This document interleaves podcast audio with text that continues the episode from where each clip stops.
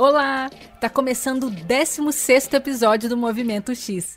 E para comemorar esse primeiro aniversário do podcast, tive a honra de conversar com o Felipe Memória. O Felipe é sócio fundador da Work Co, agência de produtos digitais considerada uma das 10 empresas mais inovadoras da indústria de design pela Fast Company. Ele também já foi sócio head global de UX na Hild, trabalhou durante anos na Globo.com e é autor do livro Design para a Internet, uma das obras pioneiras sobre o tema no Brasil, lançado em 2005. O Memória esteve à frente de projetos como HBO Go, o site da Virgin America, da Globo Esporte, do TED Talks, da Oi, dentre vários outros. Você pode ver fotos da Work Co e dos projetos do Felipe, além de todos os links sobre os quais falamos nesse episódio, em movimentox.com. Uma novidade: criei uma lista no Spotify com todas as músicas do podcast. A lista se chama Movimento X e está no meu perfil. Espero que você goste. Então vamos lá! Eu sou Isabela de Fátima e esse é o Movimento X.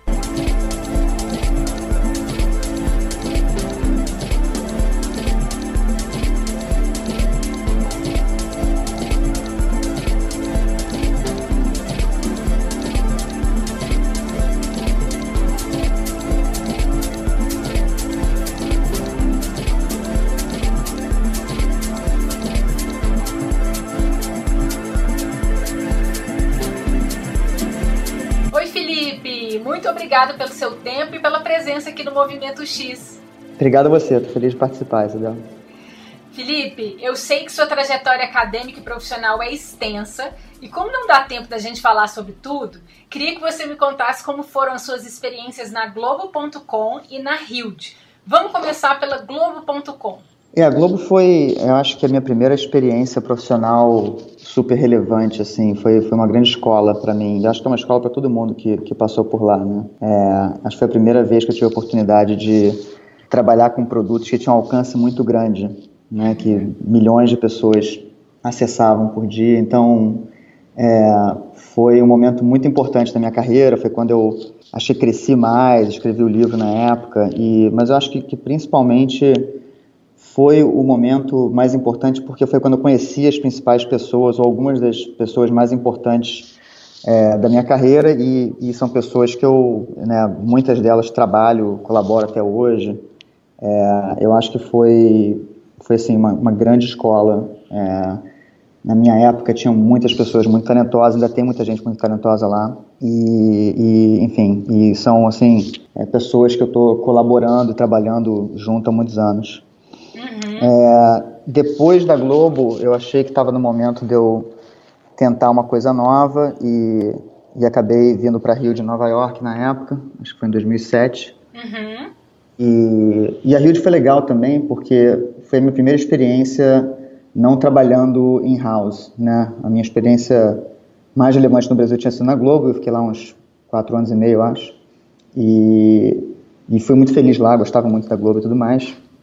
Mas na Rio foi interessante também, porque foi a primeira vez que eu comecei a trabalhar com, com cliente, ter uma vida diferente, uma vida mais de consultor e trabalhar em produtos diferentes, com públicos diferentes, em mercados diferentes. É, Olha só. Projetos bem diferentes. Na Globo era, era muito legal, mas basicamente a grande maioria dos projetos era, era relacionado a conteúdo, eram produtos de conteúdo. Teve o Cartola, que eu participei brevemente, mas não foi um projeto que eu realmente foquei, que era um pouco mais diferente, que era um game, mas a maioria dos projetos era era de conteúdo. E foi legal na Rio de ter essa oportunidade de, de ter uma, uma visão um pouco mais ampla, vamos dizer assim, de todos os tipos de projeto que a gente pode fazer, né? E, e eu fiquei lá, acho que uns seis anos e meio, se não me engano. É, em três anos eu virei sócio, acabei abrindo escritório no, no Brasil, no Rio de Janeiro primeiro.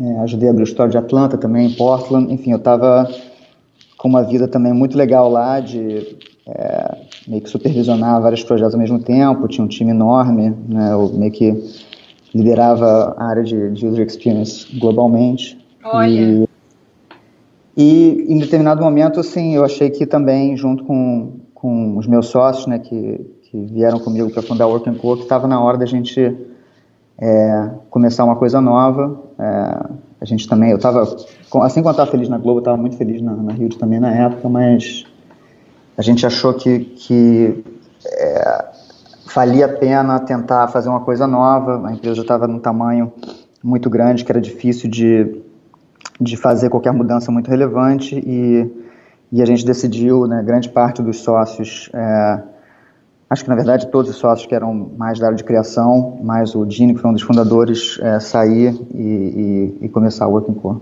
Sei. Então vamos falar sobre o seu trabalho hoje, né, que é na Working Co. É, como você estava dizendo, você fundou o Working Co em 2013, foi isso? Foi.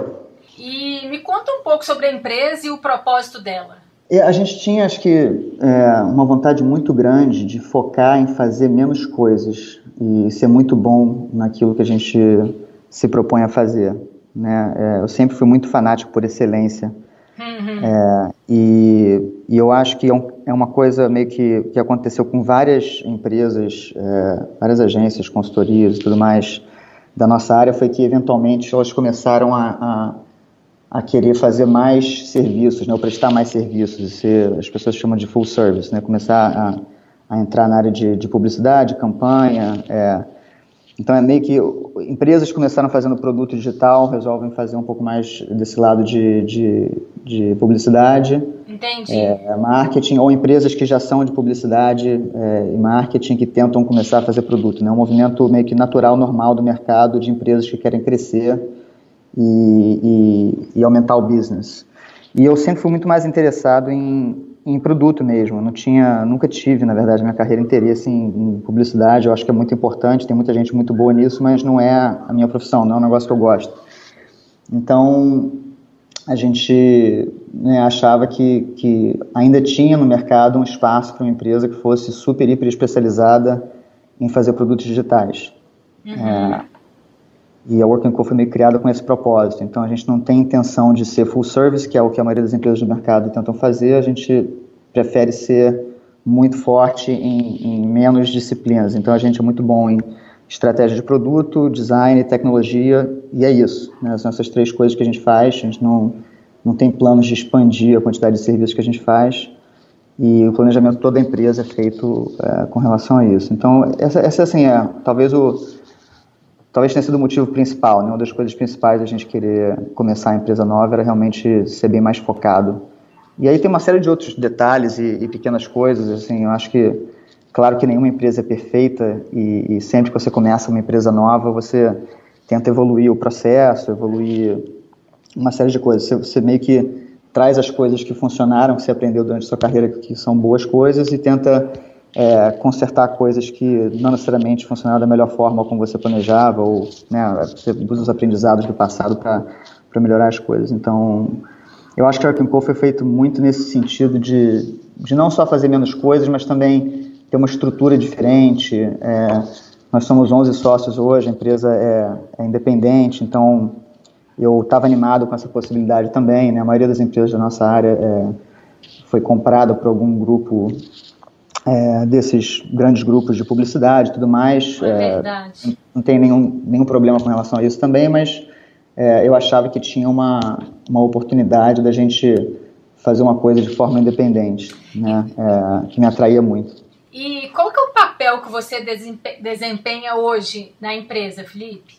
Bom, eu, eu acho que quase todos nós, é, na verdade, somos é, muito mão na massa, né? A gente, nós somos designers e desenvolvedores e pessoas de produto e, e quase que todo mundo aqui, se, se, tiver que responder essa pergunta, vai responder a mesma coisa. Ah, eu trabalho em projetos. Né? Então, é, a gente não tem muito executivo na empresa. Se for até olhar a nossa página de, de, de liderança, né, do, é, da, da, da, empresa, é todo mundo ou designer ou desenvolvedor ou uma pessoa de produto, de estratégia, é, gerência de projeto e tal. Então, é, eu diria que a maior parte do meu tempo durante o, o dia é, é, trabalhando em projetos. Né? Uma coisa que a gente tentou fazer na Working Co, que é diferente de experiências anteriores que eu tive, é, é, é estar em menos projetos. Então, na minha, na minha vida anterior, é, eu estava, sei lá, em 10 projetos ao mesmo tempo, eu não conseguia realmente me dedicar é, e, e, ser mais mão na massa em todos os projetos que eu, que eu gostaria. Né? Eu tinha que fazer isso no final de semana ou à noite, quando todo mundo indo embora. Na Working Co a gente tenta ter menos projetos, a gente tem né, 11 sócios, então cada sócio está em sei lá, no máximo três projetos, mas a maioria das pessoas que trabalham com a gente estão em um projeto. É, e então, assim, grande parte do meu tempo é basicamente trabalhando nesses projetos, às vezes fazendo algumas coisas, às vezes orientando o time, participando, dando ideia, é, dando direção e tal. E, e aí, assim, diria que isso é, sei lá, estão 80% do meu tempo. Os outros 20% são, são gastos, eu acho que com, é, assim, parte mais da empresa mesmo. Vamos dizer que, sei lá, 10% deve ser meio que um, um fator meio random ali, que eu não sei o que vai acontecer, são surpresas do dia a dia. E tem os outros 10% que é meio que gerenciamento do time, talvez, e, e sempre tentando achar pessoas para fazer o time ainda mais forte. Né? Tem essa parte de, de recrutar que eu gosto muito, que não é todo mundo que, que gosta ou que faz, mas eu gosto da, da coisa de saber onde o mercado está é, indo, ver quem são os designers mais talentosos e, e eventualmente montar esse time de, de craques que a gente né, tem sido, vamos dizer assim, acho que bem sucedido em fazer. Então eu, eu dedico um pouco de tempo a isso também, que é um negócio muito importante, né? É, mas a maioria do meu tempo é realmente investido em, em projeto. Bacana. E me conta como é que foi a vinda da empresa para o Brasil? Bom, a gente é, foi interessante. Não foi uma coisa muito planejada, não. É, a gente teve a oportunidade de ter operações em, em, em cidades diferentes. Né? A gente teve durante um momento uma operação em Paris é, com dois clientes que a gente tinha lá. A gente teve durante um tempo uma operação em São Francisco com, com a Virgin America. Uhum. E, e, esses, esses dois projetos não necessariamente viraram escritórios. A gente teve, tinha uma situação semelhante no Rio durante um período com a Oi, é, que foi o primeiro projeto que a gente lançou no Brasil, oi.com.br. A gente ficou sentando com eles lá um ano e meio. Nossa. E, e não necessariamente esse projeto da Oi é, ia virar um escritório. A gente gostaria que, que fosse virar um escritório na época, mas a gente não sabia se realmente ia acontecer. E aí são essas coisas que acontecem na vida que não sei se é sorte ou, ou, ou não sei. É, a gente talvez tenha preparado o terreno para isso acontecer. É, uma vez o, o Márcio Leibovitch, que, que é o, o cara que toca o escritório no Rio de Janeiro com a gente, né? É, não sei se você conhece o Márcio, mas ele é um dos caras mais experientes do Brasil é, na, na, disciplina de, de UX. Acho que ele começou a trabalhar com isso até antes de mim. Olha ele estava 12 anos no Canadá e eventualmente achou que estava na hora de voltar para o Brasil. Estava é, cansado do frio e aí me ligou um belo dia. Eu estava de férias no Brasil. Falou: Pô, memória, e aí, tudo bem? Eu, eu assim, mantinha um contato com o Márcio há muito tempo, porque quando eu estava saindo do Brasil para vir para cá, eu entrevistei em várias empresas e uma delas foi a empresa que o Márcio trabalhava no Canadá. Eu quase fui trabalhar para o Márcio lá no Canadá, acabei indo para Rio na época, mas a gente manteve um contato, ficou amigo e tudo mais. Ele me ligou um dia e falou: Pô, estou voltando para o Brasil, vocês têm algum plano? É, para a empresa no Brasil, eu falei, pô, Márcio, para você a gente abre no escritório, se for voltar, vamos embora, né? É o que a gente estava precisando para para realmente ter o escritório, a presença no Brasil mais formal. Que história ótima. E aí, é, aí ele, ele veio é, com a família e tudo mais, está com a gente até hoje, e está sendo um prazer imenso trabalhar com ele, um monstro. E, enfim, a gente começou então a trazer meio que uma segunda geração para trabalhar com Márcio, então durante um período a gente tinha o time que trabalhava na Oi e o time que trabalhava com o Márcio é, em projetos para fora, né? E durante um bom tempo a gente não não estava trabalhando com outras empresas no Brasil. É, aí eventualmente isso mudou, a Oi é, acabou tendo alguns problemas que, que saíram na imprensa e tudo mais, todo mundo meio que deve ter acompanhado. É, e, e, dois dos nossos principais clientes e, e, parceiros de longa data, né, que já trabalham comigo há, sei lá, sete anos, resolveram é, ir para São Paulo um foi para o Santander, outro foi para Vivo e, e a gente então participou de concorrências, chamaram a gente para participar de concorrências entre essas duas empresas e a gente acabou indo trabalhar com a Vivo e foi é, trabalhar com o Santander também. E aí nisso foram surgindo outros clientes em São Paulo e tudo mais, então hoje a gente tem meio que um escritório no Rio com 30 pessoas e, e um escritório em formação em São Paulo com mais 30 pessoas trabalhando nesses clientes que a gente tem lá. Você já me contou um pouco como que é a equipe, né, que é basicamente gestores de projeto, desenvolvedores e designers, mas eu queria uhum. saber se tem outros profissionais na equipe da Work Co. Bom, tirando essas três é, grandes categorias, a gente tem o pessoal de operação, né, de new business, desde new business até é, RH, é, gerenciamento do escritório, né, office manager, como a gente chama aqui. É, mas o, as disciplinas elas são são só essas três, são simples, mas na verdade os perfis que a gente tem em cada disciplina são, são bem diferentes, né? Então a gente não tem na Working Core, talvez seja até isso que eu estava meio que perguntando, a gente não tem um time de, de UX e um time de, de Visual Design separado, a gente entende que é, todo mundo é designer e que essas disciplinas têm que se falar e têm que ser unidas e respeitadas uma pela outra e que todo mundo meio que tem que ter um, uma apreciação muito grande pelo, pelos dois lados, né, por forma e função. Então, é, tanto na disciplina de, de, de, de, produto, quanto na disciplina de design, na disciplina de tecnologia, em todas essas, essas três grandes áreas, a gente tem pessoas com perfis muito variados e muito diversos que se completam, né? Mas a gente tem essa simplificação, assim, essa simplicidade de, de como comunicar o que cada um faz, apesar das pessoas serem sempre diferentes. Esse perfil que você está me contando, então, do time de UX, ele tem esse perfil em todos os escritórios? Sim, sim. É, a empresa é muito meio que global mesmo, sabe? É, não existe nenhuma diferença entre, entre nenhum dos escritórios. A gente é, Talvez assim, a diferença que exista seja um, um, equilíbrio diferente, talvez nos perfis. Né? A gente tem mais pessoas de tecnologia em Nova York proporcionalmente do que em Portland, por exemplo. Mas no Brasil é igual, de Nova York. Então, a diferença, é, do ponto de vista de, de processo ou tipo de projeto, é, essas coisas um pouco mais importantes, vamos dizer assim, talvez não. Acho que não existe. É, o que existe talvez seja só um equilíbrio de de perfis, mas que a gente tenta eventualmente que seja o mesmo. É, acho que é meio que circunstancial da gente ter menos desenvolvedores em Portland, a gente está meio que mudando isso agora e, e, enfim. Então acho que a empresa foi muito montada para ter essa visão global, né? Então todas as reuniões que a gente faz, acabou de fazer agora uma uma reunião com o time de design, uma reunião com o time de design do mundo inteiro. Então ela tem que ser marcada estrategicamente numa hora que funciona para todo mundo. Uhum. É, e aí é o pessoal de Nova York apresentando, aí passa para o Brasil para apresentar, passa para Portland para apresentar. Então, cada escritório meio que apresenta o que está fazendo.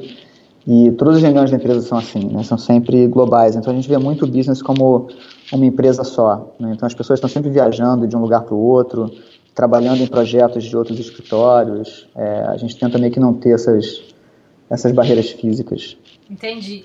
É, eu quero que a gente fale um pouquinho mais sobre o, o, time de design e o X, mas antes disso, eu queria que a gente falasse um pouco mais da metodologia de trabalho da Working Co, das etapas, é, como que funciona, por exemplo, quais são as etapas quando está começando um projeto novo, por exemplo?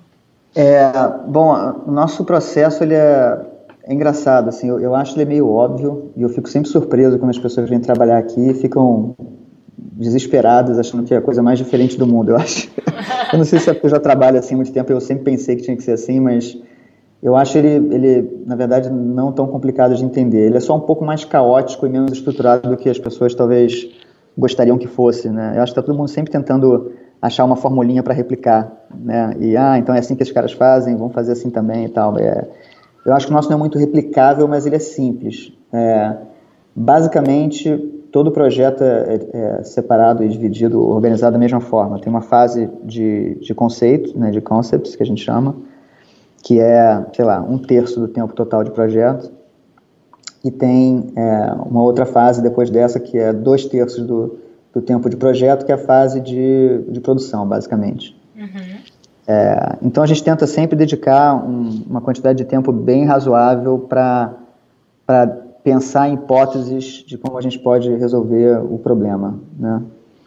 É, então, dentro da fase de concepts, essa é meio que a fase mais importante, meio que, que vai definir o sucesso do, do, do produto do projeto. Né? É, a gente tem sempre um time que é meio que escalado é, de forma a, a, cada perfil complementar o outro. Né? Então, começa pelo sei lá, pelo sócio que a gente vai botar no projeto, que vai trabalhar nesse projeto porque já trabalhou com esse cliente antes. A maioria dos nossos clientes são clientes recorrentes. É, então, assim, uma pessoa que já tem experiência com esse cliente, já tem um relacionamento com o cliente, já conhece o produto e tudo mais, em geral, começa por ali.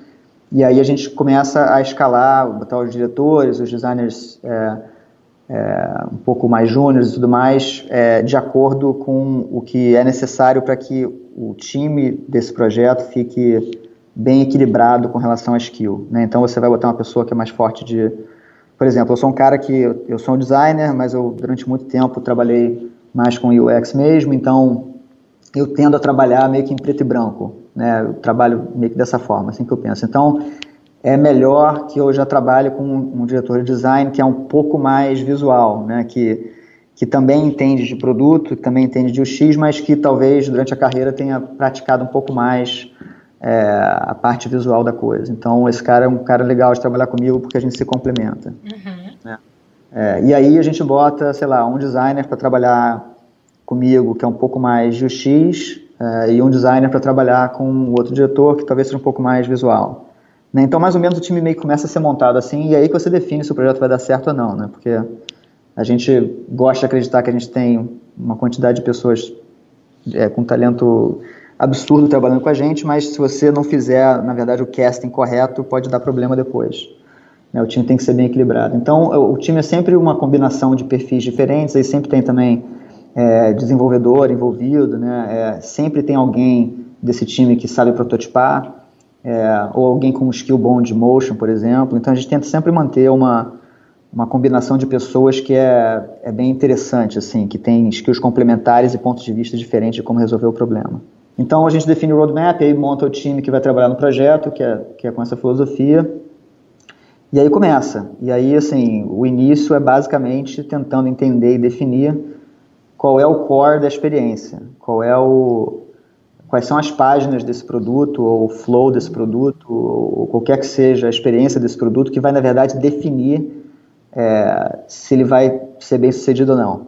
Né? Então, por exemplo, no site da, da Virgin America que a gente fez, ficou muito claro depois de a gente conversar com os clientes todos, a gente fez uma rodada de stakeholder interviews e tudo mais, que na verdade estava todo mundo muito alinhado, que só tinha um objetivo principal que era vender mais, mais tickets. Né? Todo mundo quer vender mais tickets. Claro que a, o flow de check-in é importante, claro que o, o Elevate, que é o Frequent Flyer Program deles lá, é importante, mas o que na verdade, vai definir o sucesso, a, a KPI principal do produto é aumentar a porcentagem de vendas que eles fazem pelo site se comparado a as OTAs que eles chamam, né? Tipo Expedia, esses sites que, que também vendem é, para as companhias aéreas, né? Então, basicamente, a gente tendo uma, uma clareza e uma, uma certeza do que importa realmente no produto, a gente bota o time inteiro para tentar resolver esse problema ao mesmo tempo. Uhum. É, tradicionalmente, em outros lugares, eu acho que você, é, na minha época da Globo, pelo menos, era assim. Eu trabalhei na Globo num momento muito anterior de Waterfall, e não como eles trabalham hoje em Agile, mas na minha época, a gente tinha um produto para fazer, a gente dividia o trabalho com o time. Né? Então, sei lá, no caso da Virgin, eu falei assim: não, vou fazer o flow aqui de compra.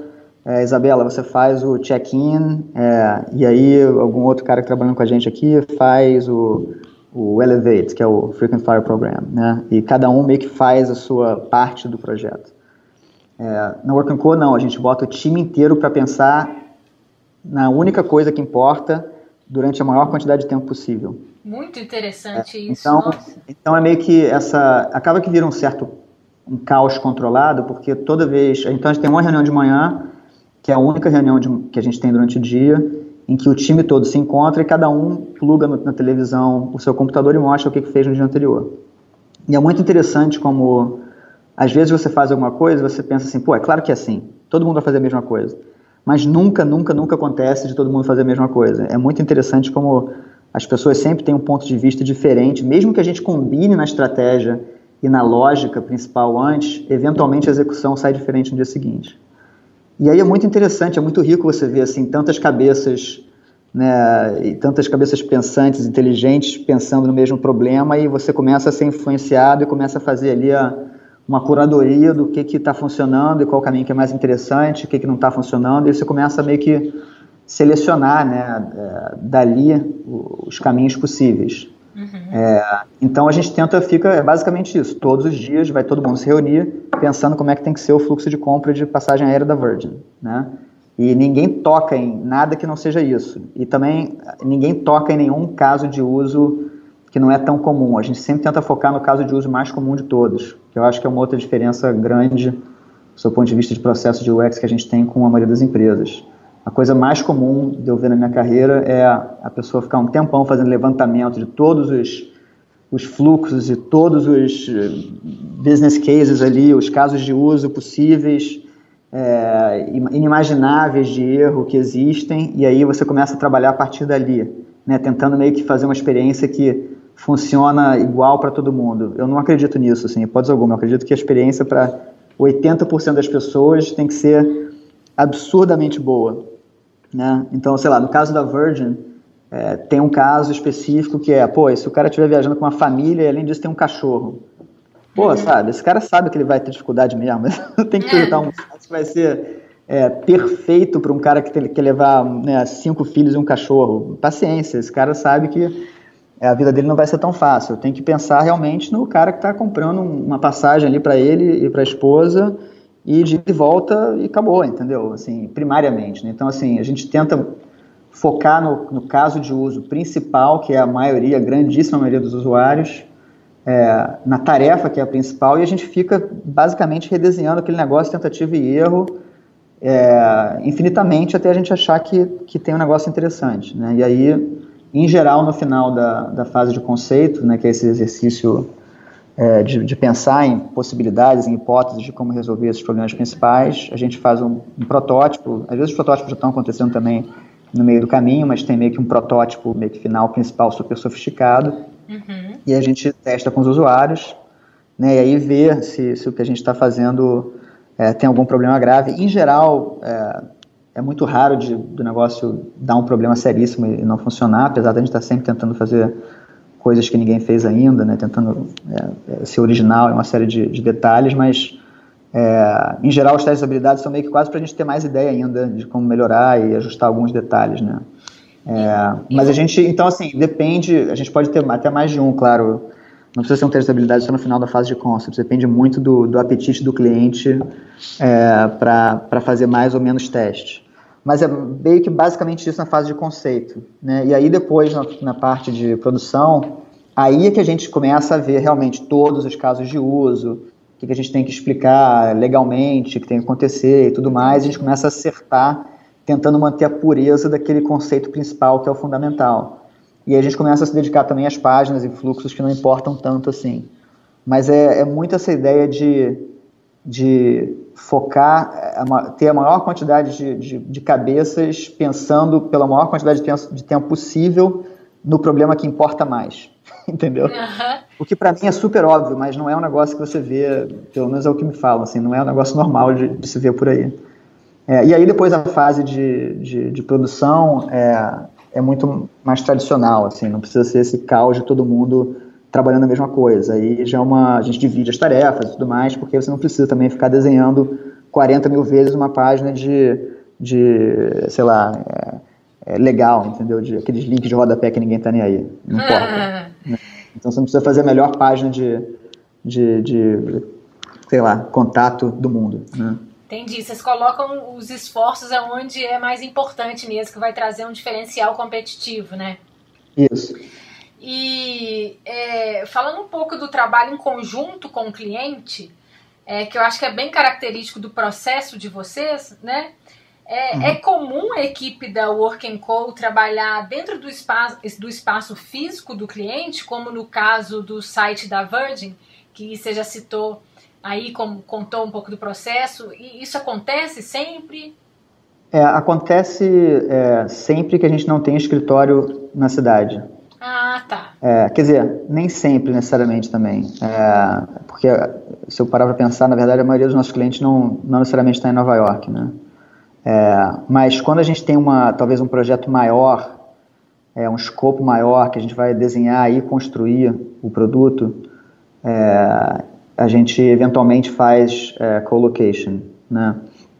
Mas é, eu acho que depende muito da, da disponibilidade dos nossos clientes também. O que a gente tem de principal, eu diria assim, que foi uma coisa que, que a gente realmente conseguiu fazer na Working Co, que eu tentava fazer no passado, mas não conseguia, é essa coisa de colaboração muito mais intensa com o cliente. Né? Então, não quer dizer que a gente necessariamente senta junto, mas é muito comum nos nossos projetos os clientes estarem nessas reuniões de manhã que eu falei, que são reuniões de uma hora, vendo todas as gerações de hipótese, E aí eles, vão para Working Co, por exemplo? Eles vêm para cá, exatamente. Eles vêm para uhum. cá e estão com a gente todo dia, eles fazem parte do time, entendeu? Uhum. É, e isso é muito importante porque eles sabem muito mais do business deles do que a gente. Né? A gente não é, não é muito comum nos nossos projetos, apesar de acontecer em alguns projetos quando os clientes não sabem exatamente o que eles querem, a gente tem uma fase de, de, de estratégia inicial, sem necessariamente gerar hipótese visual, uhum. mas, o, mas o normal nos nossos projetos é que a, a o trabalho estratégico ele é feito, mas ele é feito visualmente, não com palavras. Né? Então a gente está gerando as hipóteses, mas a gente está meio conversando é, com interface, né? mostrando na interface é, o que o produto tem que ser né? e quais são as direções possíveis do produto. É, e quando a gente tem o cliente próximo, isso agiliza muito esse processo da gente entender o business melhor, entender os usuários melhor, porque eles já estão, eles respiram esse negócio o tempo todo, né? E a gente está sempre trabalhando em projetos diferentes para indústrias diferentes, clientes diferentes, tudo mais. Então é, é, muito importante essa colaboração porque a gente consegue fazer as coisas de forma mais rápida, entendeu? A gente aprende muito um com o outro. É, então, mas isso depende muito da, da, disponibilidade dos nossos clientes também. Alguns clientes contratam a gente porque eles não têm tempo nenhum para fazer o projeto e eles preferem uma relação um pouco mais tradicional. Mas mesmo numa relação um pouco mais tradicional, a gente ainda assim tem uma reunião com eles pelo menos por semana, né, para mostrar Sim. coisa. Entendi. É, mas então, então vai assim, a gente tem todos os níveis, a gente tem o, o nível é, de colaboração mais intenso, como a gente tem em São Paulo agora com o Santander e com a Vivo, e teve na Virgin, né, eu me mudei para Califórnia, fiquei dois meses sentando lá com eles, né, nessa época. É, e teve em Paris também, com, com os nossos clientes lá, então a gente, a gente tem todos os modelos, mas depende muito do que do que meio que é preciso. Né? É, uma coisa que eu fui reparando também é que depois de alguns anos, quando os clientes já estão mais acostumados com a gente, já tem essa confiança, a gente já, já, já meio que passou daquele nível, daquela relação de fornecedor e, e, e, e cliente, né?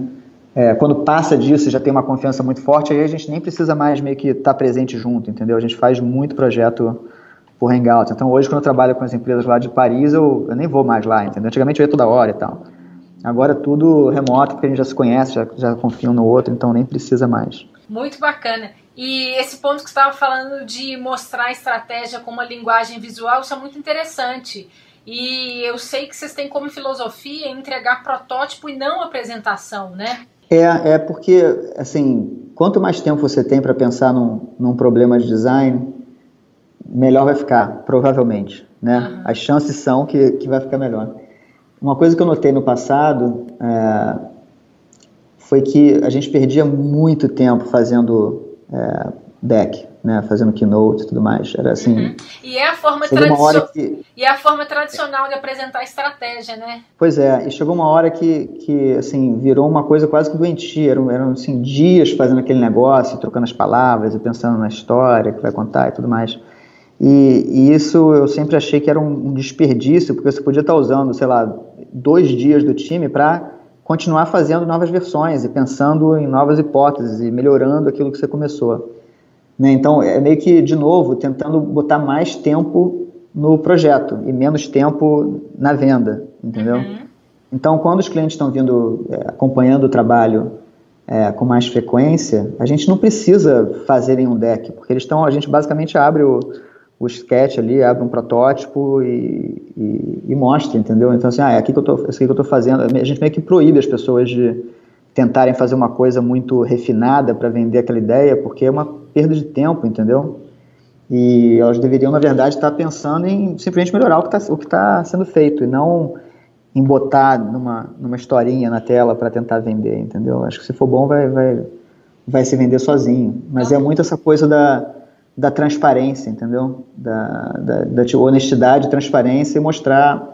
Na verdade, o design nunca está pronto, né? Então você está sempre mostrando uma coisa meio que inacabada. É, e eu acho que a partir do momento que você sabe o que está ruim, o que está inacabado, e você conversa sobre isso, vira uma conversa muito mais tranquila, entendeu?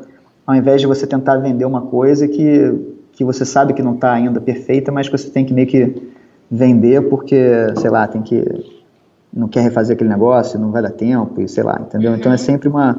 Nunca tem uma surpresa para os nossos clientes. Né? É sempre Assim, tem surpresinhas e tal, porque a gente fica o dia inteiro pensando, então no dia seguinte sempre tem alguma surpresinha, mas nunca é uma coisa bombástica que a gente está tentando vender a qualquer custo. Agora, vamos falar um pouquinho mais sobre o time de UX. Você já disse que o time de UX e de design, eles são o mesmo, né? Me conta um é. pouco do perfil desses profissionais, assim. Como é que vocês pensam para montar esse time? Como você disse, tem multidisciplinares, mas você, você, por exemplo, você pensa em que habilidades que você quer e vai trazendo algumas pessoas. Me conta mais do time de UX. É, é, a gente não tem, como falei, né, o time de UX mesmo. É, então, é, é interessante assim, o que eu reparei no mercado. As pessoas que, que são um pouco mais experientes, têm mais anos de carreira, é, eu acho que naturalmente já tiveram essa experiência de trabalho, de terem que escolher entre é, ser visual designer ou ser UX designer, né? É, pelo menos nos últimos muitos anos. É, tem um pessoal agora que está saindo da faculdade ou saindo do mestrado que não necessariamente teve que fazer essa escolha, né? Que são pessoas que naturalmente pensam no produto, é, unindo as duas coisas e, e, às vezes até prototipam também. Então, basicamente, assim, a gente tem interesse em todos os tipos de, de profissional, as pessoas que são mais especializadas e as pessoas que também são um pouco mais generalistas. Quando eu estou né, tentando ver é, em como trazer mais gente para o time e tudo mais, é, que é uma coisa que eu, que eu faço no dia a dia, né, eu acho muito importante, eu sempre vejo meio que a qualidade do portfólio é, relativo à quantidade de anos de experiência. Né? E isso independe do, da, da, da especialização da pessoa ou perfil da pessoa. Né? É, é, muito importante ter pessoas que são mais de UX, talvez mais focadas na parte estratégica de pesquisa, assim como é muito importante também ter designers que, que têm um lado visual mais desenvolvido, mas o que a gente tenta na empresa, na Working Co, é, uma vez aqui dentro, fazer com que todo mundo seja um, um designer bem equilibrado, né, e, e aprecie é, os dois lados, né, forma e função, e, e, aprenda a prototipar também, de certa forma. Eu acho que o que aconteceu é, no mercado até hoje foi que a internet estava tão quebrada em algum momento que meio que a disciplina de design, que sempre foi, sempre vai ser forma e função, foi quebrada em duas. Né? E aí você tem o pessoal da forma, que são os visual designers, o pessoal da função, que são os os UX designers, e sempre, na minha carreira toda, nesses esses dois grupos tiveram um certo conflito, né? Porque aí o pessoal de UX fazia um troço que tinha todos os business requirements e tudo mais, mas era uma tela super é, burocrática, vamos dizer assim, que não ia uhum. funcionar. E o pessoal de vídeo olhava aquilo e falava, pô, mas isso não vai ficar bonito, vai ficar horrível. E aí também eram meio que estilistas, né? Faziam um negócio que não fazia o menor sentido. Então, nenhum dos dois, na verdade, para mim, eram realmente bons designers, nenhum dos dois grupos, né? Uhum. É, então, a gente tenta aqui fazer com que, é, quando a pessoa evolua para chegar é, no momento da carreira que está dando direção para o time, que é um design director da Working Core, são pessoas que, que têm um equilíbrio é, muito bem feito, assim, tem é, essa noção muito boa de forma e função é, combinadas, né? e consegue, apesar de talvez ser uma pessoa que não necessariamente consiga botar a mão na massa para fazer uma, uma tela ficar linda, mas ela consegue dar direção, consegue olhar e, e tem o olho treinado e tem experiência para dizer se aquilo está bom ou não e orientar os, os mais novos, né? Então, é, o perfil que a gente procura, basicamente, são pessoas que, que têm uma qualidade de, portfólio é, absurdamente boa para a quantidade de anos de experiência, né? Porque aí mostra é, o potencial daquela pessoa, ou pessoas que já são né, é, super craques e que a gente admira e que a gente né, fica sonhando em, em, trabalhar com essas pessoas. Então, assim, a gente conseguiu reunir, acho que uma quantidade é, de pessoas experientes absurda na empresa é, em quatro anos. É, e então a gente tenta trazer os melhores do mercado, mas tenta também trazer pessoas que têm potencial para ser os melhores do mercado. Né? E aí outras coisas que eu, que eu acho muito importantes, que eu sempre tento ver, é, tem uma que eu acho que é a mais importante de todas, que é, é ter um bom senso muito aguçado. Né? Eu sempre falo que Advanced Common Sense Skills é a principal qualidade. Então, é, eu acho que quando a pessoa mostra que tem noção é, do nível que está profissional, é, né, quando você vê assim, da forma que a pessoa escreve, é, tem pequenos detalhes assim que, que que você pega quando você está conversando com uma pessoa ou, ou, ou entrevistando uma pessoa ou, ou cogitando né, entrar em contato com uma pessoa, você vê assim pela forma como a pessoa escreve, como a forma como a pessoa se posta, é, como apresenta os trabalhos, como mostra tudo, você vê o meio que o quão refinada é a cabeça daquela pessoa, do seu ponto de vista de, não sei, é, de bom gosto, de educação, né, de é, experiência de trabalho e tudo mais. Então, é, eu não sei, é o tipo de, de pessoa que, que, em geral, dá muito certo com a gente, né? Pessoas que não dão muita manutenção também, sabe? Que se viram, que correm uhum. atrás, que são apaixonadas pelo, pelo, que, pelo que fazem. É, então, eu acho que tem um monte de, de características assim, que são importantes. Né? Pessoas ambiciosas que querem, que querem realmente melhorar, que entendem que a principal coisa é é a parte técnica e, e melhorar tecnicamente, né? E, eu acho que a principal é, principal coisa que, que todo mundo que está começando tinha que tentar focar é sempre trabalhar com pessoas mais experientes, né? Trabalhar em empresas que que vão contribuir para sua para sua formação, que vão fazer você crescer. Eu acho que o trabalho profissional é, ele tende a ser muito mais relevante do que o trabalho acadêmico, né? Eu meio que quase que ignoro quando eu estou vendo é, cogitando trazer alguém, é meio que o perfil acadêmico da pessoa. Né? Para mim é muito mais o portfólio onde a pessoa trabalhou, porque é ali que você realmente aprende, né? trabalhando com pessoas que são melhores que você. Então acho que isso foi uma coisa que, desde a Globo.com, eu tive sorte de ter. E não só você, é, você evolui muito quando trabalha com pessoas mais experientes que você, mas você também cria uma, uma rede de, de, de contatos, né, de, de pessoas que acabam virando suas amigas e você tem respeito profissional e pessoal, que é muito poderosa, né, que você leva para o resto da vida. Então, assim, as pessoas que trabalham comigo hoje são pessoas que já trabalham comigo há mais de 10 anos, né, que a gente já está junto desde lá atrás, então, que a gente se conheceu na Rio, estão comigo hoje também. Então, é, rola esse, esse respeito e esse, essa admiração mútua, essa vontade de trabalhar junto, porque está todo mundo sempre um aprendendo com o outro, né. Então eu acho que, é, enfim, são, são pessoas que meio que pensam assim, você consegue meio que ter essa, essa noção quando você conversa, quando você vê um portfólio, no que, que a pessoa se importa, né? Se vem alguém já meio que pensando muito em dinheiro, na parte financeira, você já vê que não é, entendeu? Não é o foco correto, uhum. né? É, claro que é muito importante, claro que né, as pessoas têm família e têm suas responsabilidades e a gente tenta é, pagar melhor do que o mercado paga em geral, é, mas eu acho que não é, não tem que ser a prioridade, né? Eu acho que a prioridade é sempre o pensamento em, em evoluir tecnicamente. Bacana, bacana demais. Acho que já está cheio de dica aí para quem já tiver de olho na Work and Co. É, como é que vocês incluem os usuários no processo de design? Você estava contando do perfil multidisciplinar, né, dos designers. Como é que em quais momentos é, e quais tipos de pesquisas vocês costumam fazer? É, são, esses, são esses designers também que conduzem as pesquisas? Me conta um pouco do processo. É, o, as nossas pesquisas são sempre qualitativas, né? a gente não faz nada quantitativo. É, e eu diria que a grande maioria das vezes, é, assim, é, o tipo de pesquisa que a gente usa mais é teste de usabilidade mais tradicional mesmo, mas sem ser acadêmico, sabe? Uhum. É, é, muito mais informal e muito mais é, solto, vamos dizer assim. E, então, a gente tem, é, como parte do processo, como você falou e eu falei anteriormente, a coisa da prototipação né, o tempo todo, e a gente tenta testar a maior quantidade de vezes possível que o, que o, que o, que o projeto permite, né, com relação a tempo e budget. É, e, e, é mais ou menos isso, assim, a gente eh, tem uma coisa também que eu meio que, que acredito, que é, eu acho que idealmente você está sempre desenhando para você, tá? Mas isso que eu estou falando agora é um crime, do ponto de vista de UX, tá? Mas não é, tem que entender o que eu estou falando também. O, o negócio de desenhar para você é que o ideal é quando você é o usuário. Quando você é o usuário, você pode desenhar para você, é um negócio muito bom e que você não precisa de tanta pesquisa assim, né?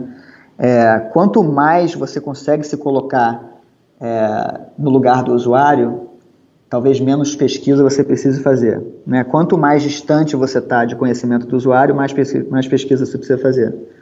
É, então, às vezes, até quando chega um caso muito extremo de você realmente não, não fazia a menor ideia do que aquilo, de como aquilo funciona, do que importa com esse tipo de grupo, aí você tem que realmente fazer uma pesquisa qualitativa um pouco mais, mais longa, né, de, sei lá, fazer entrevista com os usuários antes para entender realmente as motivações e, e, e, os desejos e tudo mais. Mas na grande maioria dos casos dos projetos que a gente trabalha aqui, a gente acaba fazendo projeto para que é B2C, né, que é para consumidor. Uhum. E, e, é muito comum que você consiga meio que se colocar no lugar do consumidor. A gente acaba, a gente tem a sorte de trabalhar com, com, com clientes muito grandes, com marcas enormes. E, e, assim, sei lá, que na minha época da Globo.com, ia fazer um site de esporte, pô, eu leio notícias em site de esporte, não preciso fazer tanta pesquisa assim. Né? É, ou, sei lá, o site da Virgin, eu compro passagem em, em site de companhia aérea. Né? A gente, então é claro que é, uma, assim, é muito mais simples você meio que se colocar no lugar dos usuários é, e projetar um negócio que você gostaria de ver. Né? E aí você faz as, é, o teste de usabilidade, faz é, o resto da pesquisa complementar e aprende muito com o cliente para meio que reforçar aquilo. Né? Mas na maioria dos casos a gente já começa com, tendo uma noção bem razoável, por também já ser usuário, do que, que pode funcionar. Então, assim, quanto mais é, distante você está daquele produto, é, mais difícil é. Então, por exemplo, um exemplo, o produto, o produto mais difícil que eu já fiz na vida foi é, um site que era quase que um, uma web app, é, que era de uma empresa chamada Westlaw, que era, que era uma empresa que é, é da Reuters, na verdade, e a Westlaw é basicamente um Photoshop para advogado. Né? Uhum. Então, esse foi um projeto que eu fiz lá, lá atrás. Então, eu tinha que, na verdade, pensar num resultado de busca que fosse superior a um resultado de busca tipo lista, uma coisa mais meio que uma visualização de informação diferente. Cara, isso foi um parto para mim, porque eu não sou advogado, eu não uso Photoshop de advogado, eu não sei o que, que importa, eu não era americano, eu estava aqui já, não conheço as leis dos Estados Unidos. Aquilo foi um desespero, então para aquele projeto tinha que fazer muita pesquisa mesmo, né?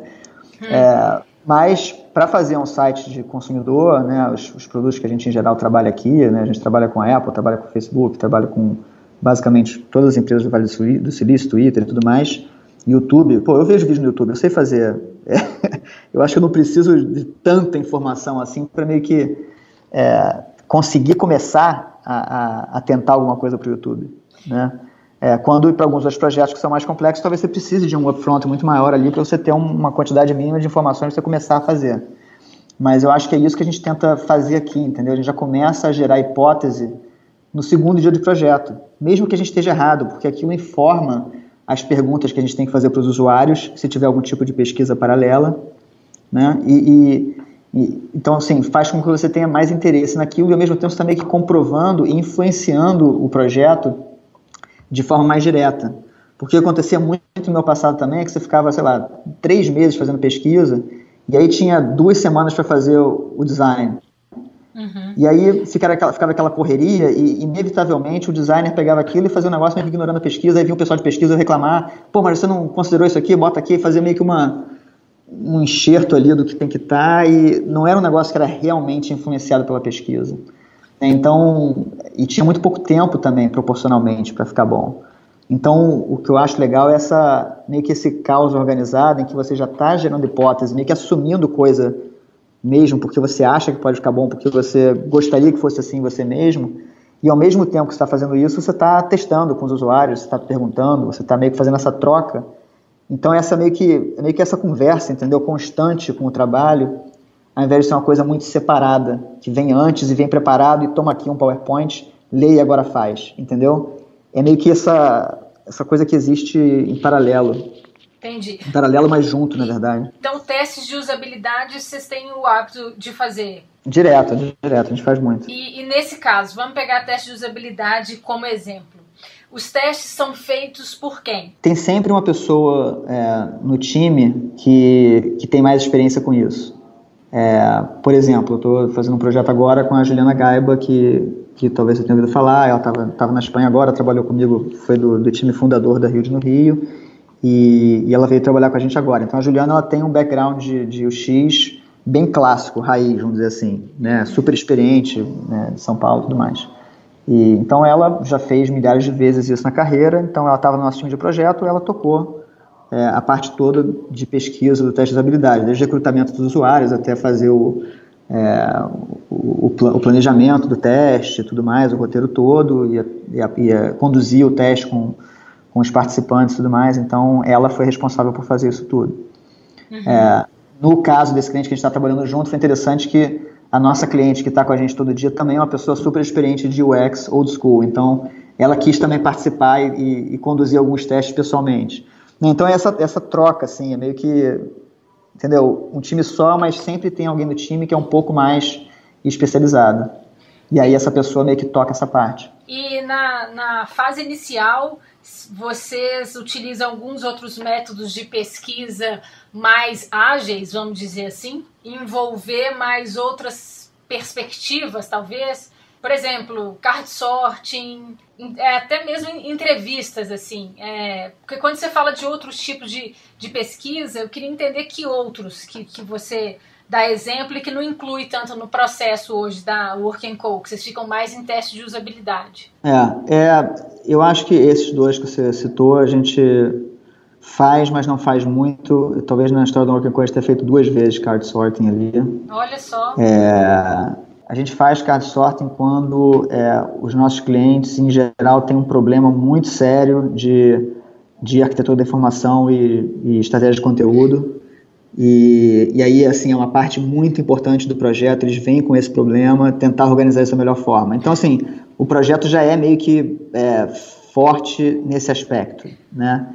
Então, é uma coisa que a gente faz é, em paralelo também com o resto do trabalho. A gente está fazendo os fluxos principais ainda, está pensando no produto, mas em paralelo tem é, uma parte do time que está tá fazendo esse tipo de coisa. Né? Tem um projeto para o Twitter que a gente fez também que, que foi um projeto de entender meio que é, globalmente como o Twitter funcionava. É, então foi um projeto que nosso time viajou o mundo inteiro para meio que falar com usuários e então foi uma um, não sei se foi um focus group exatamente, mas era mais entrevista com o usuário, né? É, é, acho que teve um projeto da Apple que foi semelhante também, que teve alguma coisa parecida. Eu não participei desses dois projetos, mas é, não é não é, é, vamos dizer assim, o processo mais comum. Como eu falei, depende muito do tipo de projeto e, e se for o caso a gente adapta e faz. Mas eu acho que o principal é que eu reparei durante a minha carreira que a maioria dos projetos que a gente meio que fazia demais essa parte de, de pesquisa, estratégia antes de começar a parte de design, é, acabavam gerando uma solução um pouco meio que retranqueira, sabe? Meio safe ali.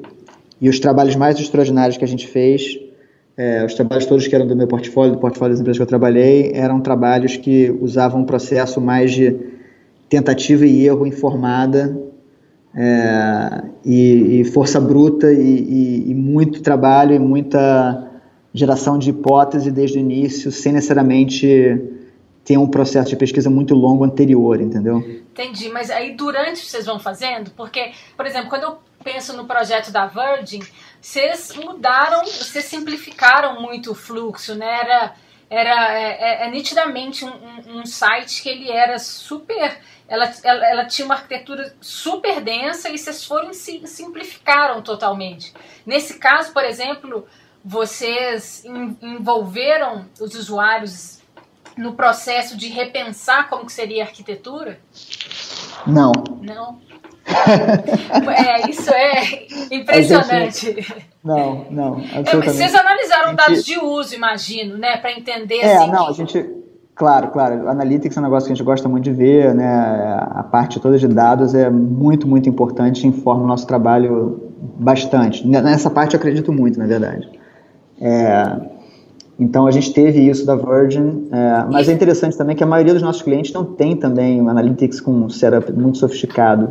Então a gente pega isso e tudo mais, mas no caso da Virgin a gente fez muito teste, mas teste de habilidade mesmo, né? Uhum. É, tipo, o protótipo super sofisticado, funcionava exatamente daquele jeito e, e tinha tanta coisa nova naquele site que eu estava morrendo de medo na época, mas, mas foi muito bem. Eu me lembro que um dos momentos mais felizes da minha carreira foi quando a gente estava aqui no escritório mesmo, num teste, né, com o cliente, com todo o time do projeto. E aí vem uma senhora com um andador, assim, devagarzinho, né, bem velhinho. Aí eu, ai meu Deus.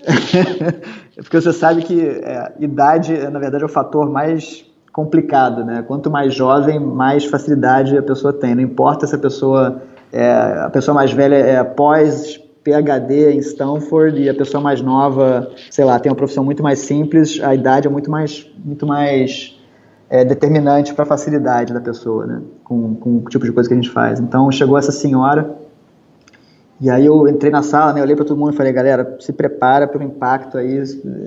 É, vai dar pra, vamos ver, né? Isso aqui vai ser o grande teste. E aí ela foi a melhor usuária, ela foi clicando em tudo, tic, tic, fazendo opção de cada vez e terminou o fluxo de compra mais rápido que todo mundo, sem erro nenhum. Ela foi assim, gabaritou.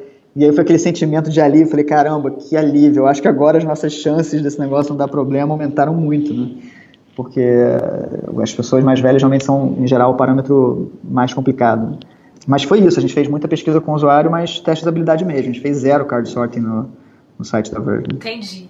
Eu li uma matéria em que o Joe Stewart, seu sócio, diz que a grande maioria dos produtos digitais de sucesso eles não foram feitos em agências. Por que, que você acha que isso acontece? É, bom, eu acho que tem alguns fatores, né? Eu acho que hoje em dia é, é muito comum designers e, e, desenvolvedores e tal, muito talentosos, trabalharem in-house, né? É um mercado atrativo para todo mundo. Acho que a gente vive uma, um, um, momento muito interessante, assim, que, que as pessoas meio que podem dar sorte de trabalhar numa startup que dá muito certo e, e se darem muito bem muito cedo na vida. É, então, em geral, os times in-house estão cada vez mais sofisticados.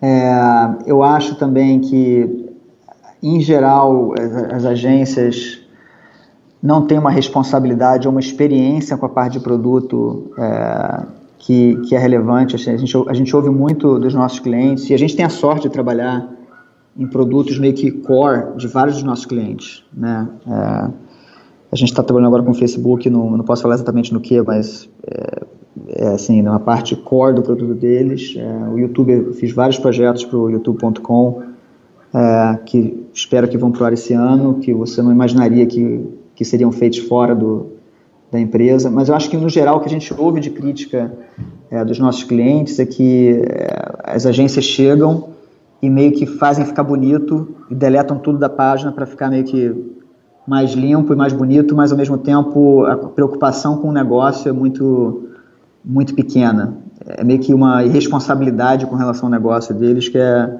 que é meio que absurdo, assim. Então, é, é sempre essa coisa de botar uma garotada, não é um time muito experiente também, e com pouca noção do que, que realmente faz um produto de sucesso, com, com responsabilidade com, com o negócio, com KPIs, com, com o business mesmo deles, né?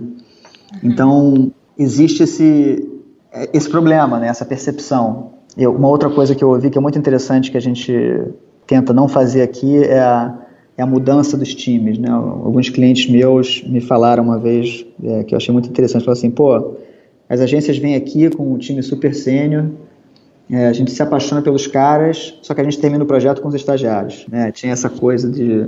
que é, eu acho que infelizmente é muito comum no Brasil até essa coisa de você, na verdade, vender mais pessoas do que estão trabalhando no projeto e meio que o time mais sênior meio que desaparece.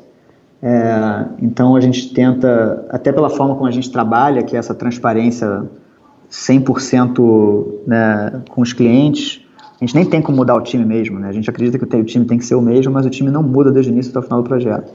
Mas tem uma série de coisas assim que eu acho que, que, que faz com que é, grande parte dessas empresas muito grandes, principalmente as que já começaram é, digitalmente, não confiem muito em, em fornecedores para trabalhar nos, na principal parte do produto.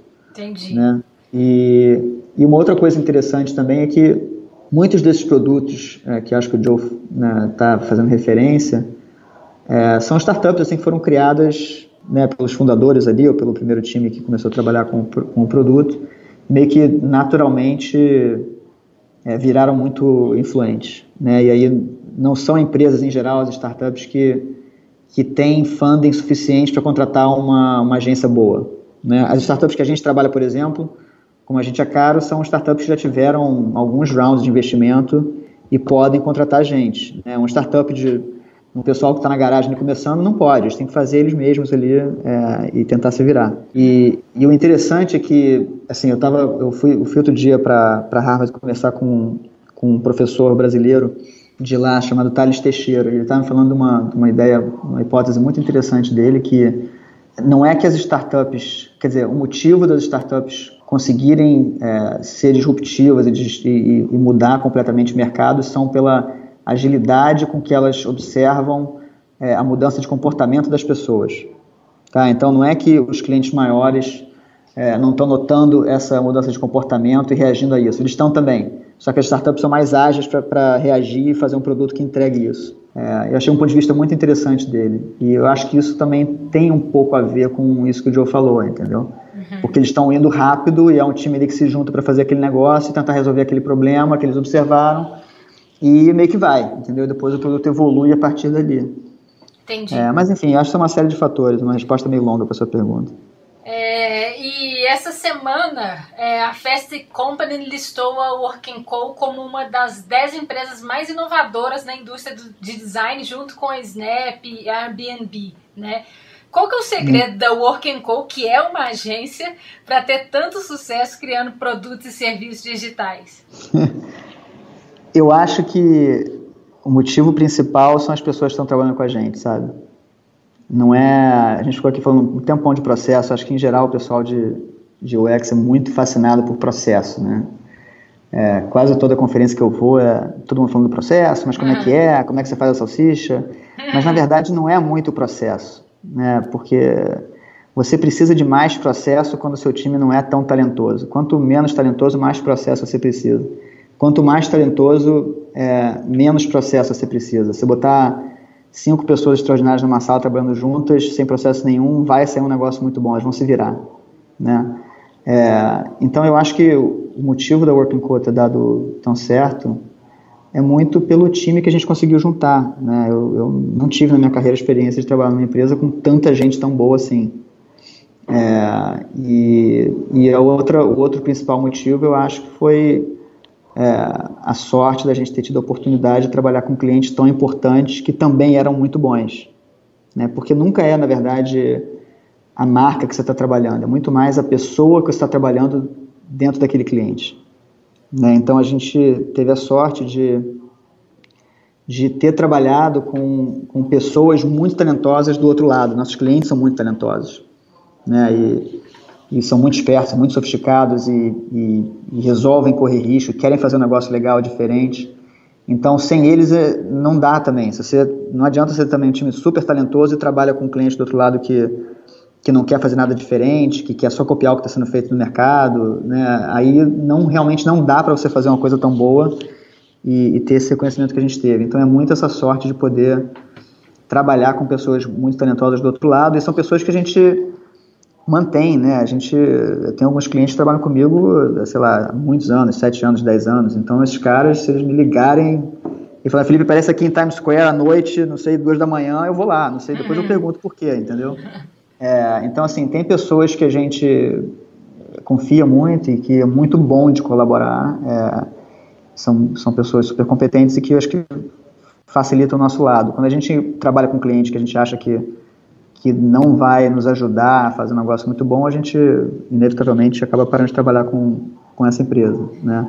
Mas é muito isso, assim, acho que não tem muito segredo, não, na verdade, da Working Co. É, é só realmente juntar um bando de gente muito talentosa e, e, e, conectar essas pessoas com os melhores clientes também, clientes talentosos do outro lado. Então essa combinação é, é explosiva, né? Acho que faz com que a gente consiga está fazendo projetos que trazem esse reconhecimento. Esse negócio da Fast Company, pô, me deixou muito feliz. Eu fiquei emocionado aqui, inacreditável. Uma empresa de, de só quatro anos já ter uma, uma reputação assim, né? A gente começou ontem, pô. Tem quatro anos só a empresa. Então, muito legal. E você teve à frente de diversos cases de sucesso, né? A gente já falou de algum deles aqui, como por exemplo o site da Virgin, o site da Oi. É, você também fez o produto HBO Go, é, queria que você contasse qual foi o produto que você tem mais orgulho de ter criado e por quê. Eu acho que eu tive fases, é, eu tenho várias na verdade. Se eu tivesse escolher um, provavelmente seria o site da Virgin, porque foi o, o site que lançou a Working Co para o mercado. Né? A gente, eu acho que a gente tinha algum reconhecimento da nossa pequena comunidade de design aqui, principalmente de Nova York, quando a gente saiu da Rio e começou a empresa e tudo mais. É, mas o site da Verge meio que lançou a empresa oficialmente porque teve uma repercussão muito grande, né? É, quase que foi virou um negócio, um projeto viral, assim, ganhou vários prêmios. É, enfim, não, claro que os prêmios não importam tanto quanto os resultados para a Virgin mesmo. Os resultados para eles foram absurdos também, mas é, foi um projeto que eu acho que meio que tocou em todos os detalhes que, que eu sempre quis ter certeza que não está perfeito, sabe? É um site que funciona, mas ele é limpo, é, ele é simples, ele é bonito, ele tem, sabe, é, ele é simpático, ele, ele tem essa junção de, de forma e função de uma forma que eu acho difícil de conseguir, sabe? É, então eu acho que talvez seja o projeto de todos que eu fiz o mais completo. Mas na minha carreira eu tenho vários outros que eu mergulho muito. Na época da Globo, sem, sem dúvida, foi o Globoesporte.com, que foi um site que eu fiz desde a, a primeirona versão. Eu trabalhei durante dois anos e meio fazendo aquele site ficar né, perfeito, era meu site favorito da internet naquela época. Claro que hoje já não é mais o que eu fiz, já mudou muito. O que eu, o que eu fiz na época era um que cada página era diferente, as cores eram diferentes, era super é, modular, mas ao mesmo tempo interessante, porque tinha essa, essa mecânica assim, né, de, de, que, que, era meio que customizável de página para página. Então era um site que eu adorava naquela época e eu saí da Globo.com quando o Globo Esporte conseguiu virar o site mais popular do Brasil de esporte, que era o meu objetivo, né, que era o, a missão que, que tinham me dado lá. É, então eu tinha muito orgulho desse projeto, infelizmente já não, não existe. Os nossos portfólios em geral não duram muito, né? Na Hilde hum. teve o, o, HBO Go tinha sido, acho que antes da Virgin talvez o HBO Go tenha sido o maior projeto, o projeto mais bem sucedido que eu já fiz, porque meio que mudou o negócio da HBO. A HBO não era vista como uma concorrente do Netflix. É, e a gente fez o, o, os device, né, o projeto para todos os devices, todas as plataformas que você possa imaginar. E, e foi um negócio que foi um sucesso estrondoso. É, mas eu acho muito também que, na verdade, a HBO deu muito certo, porque o conteúdo deles é muito bom também, então não foi só necessariamente é, os produtos que a gente fez, mas era muito em virtude do conteúdo. O que eu tentei fazer na época era basicamente fazer um, uma, uma interface que não ficava no caminho das pessoas para a galera realmente conseguir assistir o que elas queriam.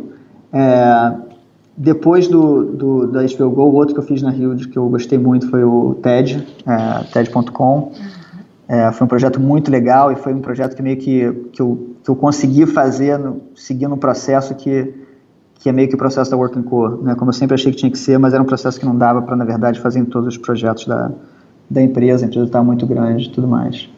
Então foi um projeto muito legal. É, e aqui na Working Core, fora o, o, da Virgin America, tem alguns que vão lançar esse ano, que eu estou muito esperançoso, é, que eu acho que vão ser extraordinários também, mas eu gostei muito de fazer o site da Working Core mesmo, work.co, é, CO, foi, o, foi um projetinho que eu fiz com o Joe, na verdade um dos mais difíceis de fazer, porque quando você é o próprio cliente é, é complicado, é um bando de designer dando opinião, mas foi um, foi um negócio que a gente ficou um tempão meio que sem site, a gente tinha só uma página assim que não falava muito, e aí ter a ideia de como a navegação funciona, né, a estrutura, a estrutura toda do site foi bem diferente, é, a gente ganhou até um prêmio, no, no, um prêmio no Web Awards de melhor site corporativo do mundo. Foi engraçado, assim, nunca imaginei. É, mas é um sitezinho que eu tenho, tenho muito orgulho. Assim, é um projeto pequeno, um projeto da empresa, né, né para um cliente, mas é, eu acho que foi uma segunda onda de meio que reafirmação, né, porque a gente não falou muito até hoje dos nossos projetos para a comunidade. Né, as pessoas sabem alguns projetos que a gente fez, mas é, é acho que o site da Working Co foi importante para meio que né, continuar é, meio que falando da empresa, né, mostrando tipo de trabalho que a empresa faz. E no Brasil, é, eu, eu, fiquei muito orgulhoso do projeto que a gente fez para o Itaú quando eu comecei a Rio no Rio. É, o Itaú.com.br até hoje a, a home é a mesma, mesma que a gente fez, né, já tem tanto tempo. É, acho que tem sete anos esse projeto, oito anos. E pena que, assim, não sei se um dia ainda vão lançar a parte logada, que era, na verdade, o filé mignon do, do projeto. É, e agora eu, o site da Oi foi o segundo site do Brasil que eu, eu assim, gosto muito. Né? A gente não está mais trabalhando com a Oi, então eu não sei como é se ele vai continuar com esse nível de excelência que a gente, que a gente pensou, mas eu me lembro que no lançamento eu achei um negócio extraordinário. Assim, a gente pode fazer um podcast inteiro só de eu falando dos detalhes e das, dos problemas que a gente resolveu no site da Oi. Eu acho um projeto com nível de qualidade muito, muito alto. E para o mercado brasileiro eu acho extraordinário, assim. O mercado, eu acho o melhor site de, de, de empresa de telecomunicação do mundo, na verdade, disparado, mas eu acho que principalmente o mercado brasileiro foi, foi um exemplo muito bom, sabe? E é o que a gente vai agora tentar fazer com, com outras empresas também. É fantástico mesmo da Oi. Olha que eu vou querer, hein? que a gente fale tintim por tintim dele. Mas, e vamos falar agora um pouco sobre experiência do usuário, a sua opinião. Como que você define User Experience? O que, que UX significa para você? É, assim, eu acho que, essencialmente, é, essa disciplina, qualquer que seja o nome que a gente dê para ela, é uma disciplina que foca muito é, nas pessoas, né, no lado humano da coisa, no, é, você tentar realmente humanizar a experiência e fazer uma coisa para aquele público específico e tentar entender esse público e, e, e realmente focar nisso, né? É, eu, eu acho que o termo UX é, é interessante porque quando você fala experiência do usuário, na verdade esse termo significa um negócio muito maior, não é só é, pensar em pesquisa e fazer fluxos e mapa do site, e wireframe e tudo mais. Né? Na verdade, é um termo muito mais amplo que você podia, na verdade, considerar não só essa parte, como a parte visual, a parte é, física da coisa. Né? Então, não acho um termo muito bom. Foi um termo que pegou, talvez seja o termo que está aí há mais tempo. Né? Eu me lembro que antigamente todo mundo era web designer, depois teve interaction designer, depois teve arquiteto de informação, é, aí teve UX designer, aí depois teve o product designer, aí agora, sei lá, qual vai ser o, o próximo, né? O próximo termo, termo da moda. É, como eu falei, eu acho que a disciplina foi meio que quebrada historicamente por, porque a internet estava totalmente um caos, né? Ninguém sabia fazer nada, então meio que aconteceu naturalmente no mercado meio que quebrar a disciplina de design em duas é, mas eu acho que foi esse sinal de, de imaturidade, sabe? Eu acho que, é, na verdade, por isso aqui na Working Co a gente tenta não ter é, UX como um cargo. É, todo mundo aqui é designer, porque eu acho que ser designer é, um, é, um, é na verdade, um termo, um nome para a profissão que, que não vai mudar, que vai durar para os próximos 100 anos, sabe? E eu, eu acho que o termo UX é, não sei, é possível que daqui a pouco vire uma outra coisa e inventem um novo nome da moda. Eu tenho meio que ojeriza a, a coisas que são, são meio que modinha, assim, ou, ou clichê, ou que, ou que é, são desenhadas para um período específico, sabe? Eu gosto muito de, de coisas que, que perduram. Então, é, a gente não quer aqui na Working Co ter que mudar o cargo de todo mundo a cada cinco anos. Então, eu acho que é, nosso objetivo aqui é, na verdade, trazer a disciplina de design para um lugar que ela nunca devia ter saído, sabe? É, quando você começa no, na faculdade de design, a primeira coisa que você aprende é que o que você faz tem que funcionar e tem que ser bonito. e, e eu acho que essas coisas não podem é, ser pensadas separado. Eu acho que teve uma, uma separação um pouco drástica, é, historicamente, na, na nossa no nosso mercado. Eu acho que teve motivo para isso acontecer e tudo bem, talvez tenha sido bom, sem problema nenhum. Mas o que a gente está tentando fazer é um movimento diferente de meio que volta às raízes e, e tentar encarar design como a gente acha que, que tem que ser encarado e que não vai mudar, entendeu? Você é reconhecido por seu conhecimento em usabilidade e design digital no Brasil e no mundo. O que, que você sugere para as pessoas aprenderem? Quais métodos, princípios, ferramentas você acha que a gente deve explorar e entender melhor? Bom, eu, eu, eu realmente assim, eu, eu, escrevi o livro na época, né? E eu estudei muito é, essa parte utilitária, vamos dizer assim, da, da profissão né, no momento que eu achei que, que ia fazer diferença no meu trabalho, né? Que ninguém ninguém sabia o que estava falando, ninguém sabia nada disso. Eu achei que era uma uma coisa importante, foi até uma, eu me lembro assim, sou eternamente agradecido ao Lula Rocha, que foi meu professor na PUC, foi um cara que meio que abriu meu olho para isso. Eu me lembro eu mandando para ele o meu portfólio, é, e ele respondeu, falou assim, não, você tá bonito o que você fez, mas não funciona. Você já estudou Jacob Nielsen? é, e eu, e, né, e como todo todo o designer da época meio que tinha raivinha do Jacob Nielsen, não, mas esse cara é muito chato e tudo mais. Ele, cara, você não sabe o que você está falando. Eu tenho, durante tempo eu guardei esse esse histórico de e-mail dele meio que me, esculachando e me botando no devido lugar e falando que eu tinha que estudar mais, né?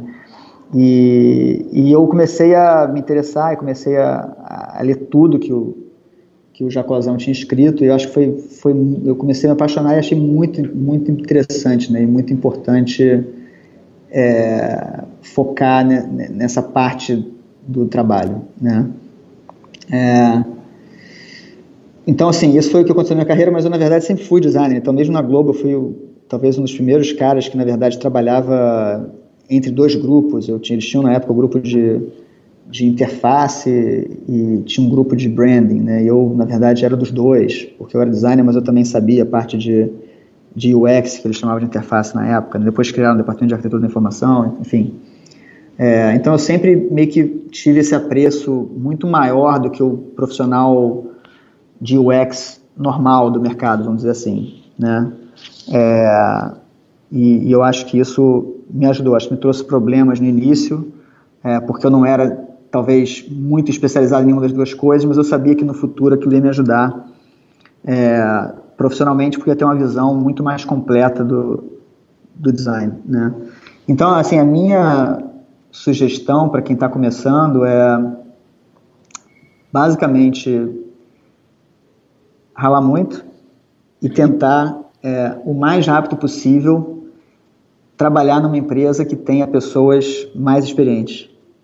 Tá? Eu acho que assim, você é, tem que estudar muito, é, se você não tiver a oportunidade, tem que estudar muito academicamente, vamos dizer assim, se você não tiver a oportunidade de trabalhar numa empresa muito sofisticada é, muito cedo na sua carreira. Né? Então, no meu caso, eu, eu fiz graduação em design na PUC e depois que eu me formei, eu estava meio que fazendo freela, fazendo site de freela e não tinha muito, assim, sei lá, não, não tinha pensado muito em lugares que eu gostaria de trabalhar, não tinha muito, talvez, muito maduro na minha cabeça.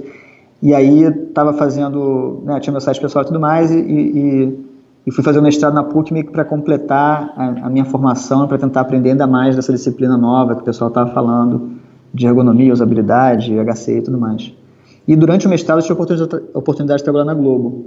E, e, e aí foi aí que realmente eu comecei a aprender de fato, né? Foi nessa nessa formação na Globo, né? aprender a, a trabalhar em equipe, a trabalhar em projetos com muita visibilidade, projetos que influenciam né, o país inteiro, talvez, na época todo mundo copiava tudo que a Globo fazia, é, e até aprender como trabalhar numa empresa grande, né, era uma empresa, claro, enorme, então você aprende como meio que navegar na, na, na política da coisa, né, que é normal em qualquer empresa grande.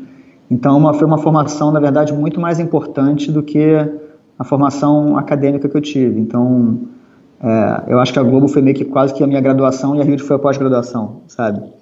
É, porque depois que eu vim para cá, aí foi, né, comecei a aprender uma série de outras coisas, comecei a, trabalhar com profissionais muito, muito bons também, do mundo todo, né? Então, eu acho que o que eu recomendo para as pessoas que estão começando é, claro que tem que ler muito, tem que estudar, mas na verdade, na prática, é que você vai aprender de fato. Então, é tentar ralar o máximo possível para construir um portfólio que seja interessante para você o mais rapidamente possível conseguir trabalhar numa empresa boa que vá é, te ajudar a chegar mais longe. Né? Você vai ser influenciado por pessoas que têm mais experiência que você, que são melhores que você, e, e você vai meio que roubando um pouquinho de cada um e aprendendo um pouquinho de cada um, né? vendo o que cada um tem de melhor e meio que observando e tentando incorporar no seu trabalho e tudo mais. Então, esse que é o, que é o grande lance. Você vai ter feedback das pessoas, você vai né, saber o que, está fazendo mal, o que, que está fazendo bem. Então, acho que esse, esse foco no, no aprendizado constante e no meio que ajuste é, das suas características para você conseguir cada vez ficar, ficar melhor. Né? Então, eu basicamente acho que é isso. É claro que é importante estudar, ler os livros, ler blog e tudo mais, mas o, o grande lance é você conseguir ter a oportunidade de trabalhar numa empresa muito boa. Aprender fazendo mesmo, né? E com os outros é. ao seu redor. E, é. e a gente já falou do seu livro, é, né, você escreveu um livro sobre experiência do usuário em 2005, né, o Design para a Internet. É. E é. muita coisa mudou de lá para cá. Me conta um pouco sobre as semelhanças e diferenças que você que enxerga. É, é, muito interessante, né? Assim, a nossa disciplina é tão nova que eu tive a oportunidade de escrever esse livro, eu tinha acho que de 26 para 27 anos. Né? Ah, é, acho que é muito fantástico. raro alguém com essa idade é, ter experiência suficiente para escrever alguma coisa é, minimamente aceitável, né? E, e, eu escrevi basicamente depois do mestrado, eu acabei o mestrado na PUC, e aí a banca me recomendou tentar publicar como um livro, porque tinha um approach muito mais prático do que acadêmico e tudo mais. E, e acabei publicando né, pela Elsevier, que era mesmo que publicava os livros do Jacob Nielsen e tal, que era o que eu queria. É, mas um livro que não tinha, na verdade, nada a ver com a minha dissertação de mestrado. Né? Eles, na verdade, olharam e falaram assim, não, a gente quer publicar um livro seu, mas a gente quer saber muito mais da sua experiência prática do que da sua experiência acadêmica. E para a gente publicar um livro seu, você precisa manter o, o, o, tempo que você botou para escrever de adaptar a sua dissertação, que, que é de, de, de um mês, basicamente. e aí, era, na verdade, era de dois meses, na verdade, era o tempo para eu escrever o livro, né? Que eu tinha botado como um, um prazo para meio que adaptar a dissertação, né? É, aí eu falei, pô, beleza, aceitei. Eu falei, cara, esse negócio vai mudar minha carreira completamente. E, né, numa época que realmente ninguém sabia nada, né? Eu, eu tinha experiência de ter feito mestrado e trabalhava na Globo.com, que na época era uma, talvez a única empresa no Brasil que tinha um processo de UX sério, profissional. É, então eu tirei férias e fiquei um, um, mês inteiro em casa, dormindo muito pouco e escrevendo que nem um maluco o tempo todo, né, para conseguir. Então eu escrevi o livro em um mês. É, e, e, eu nunca li o livro. porque, você tá brincando. Eu, não, é horrível, né? Como você deve sofrer aqui no podcast, ouvindo os podcasts depois com a sua voz e tudo mais. É verdade, é, eu sou acho que é a mesma coisa, é a mesma coisa quando você está lendo o que você escreveu e, e que nem quando você está vendo um design que você fez, você olha e já quer meio que ajeitar alguma coisa que podia ser melhor. Então, pô, para escrever é pior ainda. Você lê aquele negócio, você né, quer, quer ajeitar, ver erro. Então, eu, eu decidi que para ser feliz era melhor não ler o livro, porque ia ficar muito irritado comigo mesmo e, e resolvi não ler. é, mas o que eu me lembro, e aí assim, o que foi legal é que né, o livro foi um maior sucesso, ele vende até hoje. Eu queria até parar de vender e botar na internet de graça, não, não consigo falar com os caras da Elsevier.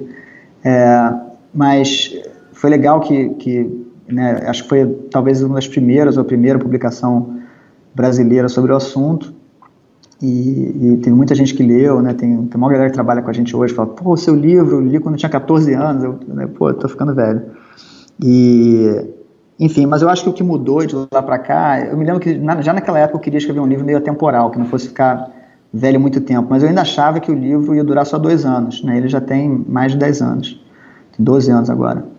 É, então, assim, eu acho que a principal mudança foi que eu escrevi o livro nessa época de que a internet estava ficando, começando a ficar, ou pelo menos o processo de projeto começando a ficar mais profissional, né? Então foi numa época em que a gente estava deixando, mudando daquela coisa de, de, do webmaster de fazer de tudo para as equipes de projeto é, com disciplinas diferentes, que colaboram e tudo mais, mas era muito focado na época em, em waterfall, que era a metodologia de, de, de, projeto, o processo de projeto mais comum, né, que era coisa da, da, da, da, linha de fábrica ali, que você que uma pessoa faz a pesquisa, a outra faz o wireframe, a outra faz o design, a outra desenvolve e, e tudo mais.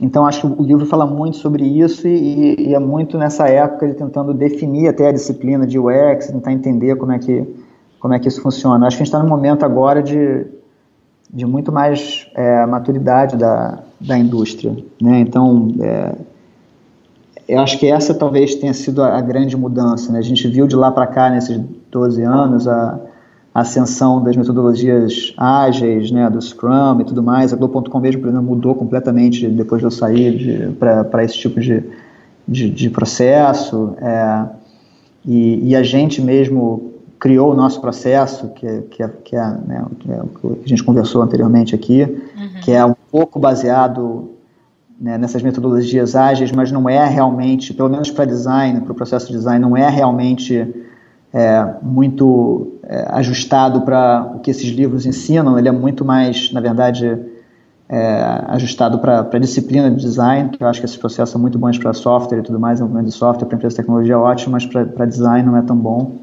Então a gente meio que adaptou, pegou as coisas boas, mas pegou as coisas boas de, de outras outras referências, né, meio que fez o nosso próprio nosso nosso próprio processo. É, mas eu acho que essa foi a mudança principal, né, desde a época que eu escrevi o livro para cá. É, de novo, talvez eu, se eu lesse o livro eu pudesse ver outros detalhes, mas eu acho que no geral é, foi isso. E como é que você vê o papel do designer mudando nos próximos anos com a presença de inteligência artificial, realidade aumentada e virtual, é, interfaces conversacionais? Que tipo de implicação que você acha que gera para o trabalho? É, eu, eu, eu, na verdade, eu não, não acho, não me preocupa muito, assim, eu acho que quem trabalha na nossa área sabe que, inevitavelmente, você tem que estar tá sempre se adaptando, né? Tem um livro que é muito legal que, que é Only the Paranoid Survive, que é sobre é, até businesses que, que tem que estar tá sempre ligados para se adaptar, né? Acho que o Netflix é um ótimo exemplo disso é, que no início eles né, mandavam DVD para casa das pessoas pelo correio e hoje são serviços de streaming. Né, empresa meio que estruturada para conseguir mudar de direção muito rápido.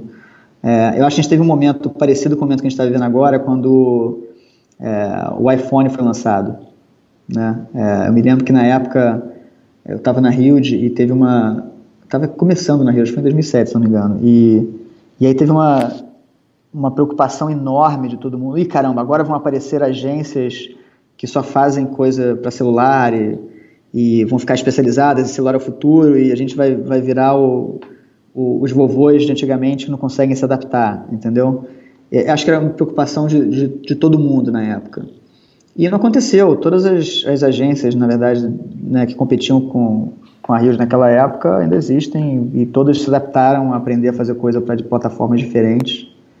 E claro que foram criadas empresas muito especializadas em celular e tudo mais, e eh, não conheço muitas delas, mas imagino que, que estejam indo ok, é, porque é um mercado muito, muito rico, vamos dizer assim, né? tem muita coisa acontecendo no nosso mercado, então acho que tem trabalho para todo mundo, mas é, foi uma coisa que aconteceu naquela época e que acho que o, o medo das pessoas não se concretizou, entendeu? De ficarem obsoletas ou de não conseguirem se adaptar. Eu acho que a gente naturalmente tem uma profissão é, muito difícil nesse sentido. A gente tem que estar tá sempre aprendendo coisa nova, sempre se adaptando. Uhum. Né? Sei lá, talvez eu acho que às vezes o contrário disso seria se a gente desse aula de história. Né? Se você é professor de história, você pode provavelmente quase todo ano, todo, quase todo ano mostrar os mesmos slides na aula para a criançada e, e é isso. Né? É, claro que você deve aprender coisas novas e tal, dar uma ajustada, mas no geral é mais ou menos a mesma coisa. É, a gente não, a gente está meio que sempre tendo que estar tá paranoico e lendo muito e vendo o que está sendo feito e, e, principalmente conversando com o pessoal que você trabalha, porque não dá para você realmente ler tudo que está acontecendo e estar tá por dentro de absolutamente tudo. Então, por isso que eu acho importante também trabalhar com pessoas boas, que é, você aprende muito no trabalho, muito isso também, né? Você vê o que, que ah, fulano, alguém sempre comenta com você alguma coisa que você acabou não vendo, perdendo e tal. É, então eu acho que essa é uma coisa inerente à nossa profissão, entendeu? A gente vai estar sempre tendo que aprender coisas novas e se adaptar a novas tecnologias e, e, e tudo mais. O que eu acho que é legal do, do seu ponto de vista de, da, da, disciplina de UX é que o ser humano, na verdade, não vai mudar. Né? Não muda tanto. Acho que o comportamento muda, mas demora muito mais. Mas o ser humano, as características primitivas, não vão mudar. E, é, e é isso uma das coisas que eu gosto mais da, desse foco é, né, em sempre pensar no usuário. É que a gente é meio que bicho mesmo e tem umas coisas primitivas que não vão mudar, então é, a tecnologia talvez mude, mas no final das contas as motivações principais das pessoas não vão mudar. Né, e isso influencia muito absurdamente o trabalho. Então essa é a notícia boa, na verdade. Agora, falando nessa, nesse desafio que a gente tem de estar sempre atualizado, né, principalmente nessa interseção de design e tecnologia, que é constante evolução, como é que você faz para se manter atualizado? Você tem alguma rotina, método, além de você conversar sempre com as pessoas com as quais você trabalha? Você usa algum aplicativo? Como é que você faz? Ah, eu acho que eu tenho uma rotina provavelmente parecida com a de todo mundo. É, de, eu fico ali num, num ciclo no celular quando eu acordo de é, e-mail, é, redes sociais todas e, e Globo.com e, e Quartz e New York Times, então eu fico ali vendo um de cada vez e dá para ficar o dia inteiro fazendo isso, né? Porque quando você vai de um para o outro, quando você chega de novo no primeiro já tem atualização, então você pode ficar num loop infinito fazendo isso. É então eu faço um pouco desse loop infinito ali de manhã. É, depois eu aqui no trabalho eu em geral quando chego já tá já tem muita coisa acontecendo. Então é, eu acho que eu aprendo muito mais aqui no trabalho né, fazendo e, e ouvindo dos, das pessoas que trabalham com a gente mas também muito dos clientes às vezes. E à noite eu faço uma outra rodada antes de dormir dessas dessas apps todas e tal no celular lendo tudo e, e é claro que eu tenho sempre minhas é, tabs infinitas no, no, no, browser com um monte de coisa que eu tenho que ler em algum momento, né? Mas na verdade, na verdade, o meu grande hack é que eu trabalho com o Marcelo Eduardo, que é o cara que sabe tudo de tudo. Então, eu sento do lado do Marcelo e aí, qualquer coisa que aparece no novel, Marcelo, o que, é esse negócio aqui que estão falando? O que, que, você acha disso? Ele já me manda, o, ele já me dá um, dá um download inteiro de tudo que está acontecendo. é, esse é, na verdade, o, o meu hack principal, é a sorte que eu tenho de trabalhar com o Marcelo. Que ótimo. Além do Marcelo, você tem alguma outra fonte de informação é, que você acha legal, que você recomendaria? Não, eu, eu é engraçado, assim, eu, eu li muito, estudei muito sobre experiência do usuário, ou UX, ou qualquer que seja o termo que a gente use para essa disciplina, é, quando eu estava começando a minha carreira, né? Quando eu, nessa fase que eu falei, meio que entre a graduação e o mestrado, é, na época da Globo, quando eu escrevi o livro, eu li muito, muito, muito. Eu não queria, em hipótese alguma, escrever alguma bobagem, né? Então eu tinha que ter certeza que também qualquer coisa que eu, que eu escrevesse ali fosse pelo menos é, original ou fizesse sentido. Então, nessa época, eu estudei muito. Depois, é, todo o meu estudo, ainda leio muito e tudo mais, mas o meu estudo é muito é, de outras disciplinas, sabe? É, eu estou agora numa fase completamente fascinado por arquitetura, então eu estou estudando arquitetura que nem um maluco. É, eu, eu, me interessei, eu comecei a reparar que eu me interesso muito por, pela vida das pessoas extraordinárias. Né? Então, quem são os grandes mestres e todos os detalhes da vida desse cara e é muito interessante que depois você começa a conectar e, né, e esse, essa pessoa conhecer essa outra pessoa lá atrás e estava nesse período da, da história e que o contexto era tal e, e então na verdade todo o tempo que eu uso hoje para estudo é, é estudando história história da arquitetura história da arte história do design que eu acho que é meio que fundamental para você conseguir desenhar o futuro você tem que meio que entender o passado para prever o futuro, sabe? As coisas meio que se repetem e, e tem muita coisa que foi pensada em outras disciplinas que podem ser adaptadas para o que a gente faz. Eu acho que, infelizmente, na nossa indústria está todo mundo só sempre copiando um do outro e, e, fazendo o que é a tendência desse ano, a modinha desse ano, a galera nem sabe por quê, está todo mundo só meio que vendendo o projeto e resolvendo depois como é que vai fazer. Não sei nem como é que vou fazer para entregar esse projeto, mas eu vendo antes de, de, de, de resolver e depois eu faço aquilo que está todo mundo fazendo, que está bom, entendeu? Então, é, eu acho que o que a gente tenta fazer, o que eu tento fazer aqui é, na verdade, não, não ter as mesmas referências que a maioria das pessoas tem, sabe?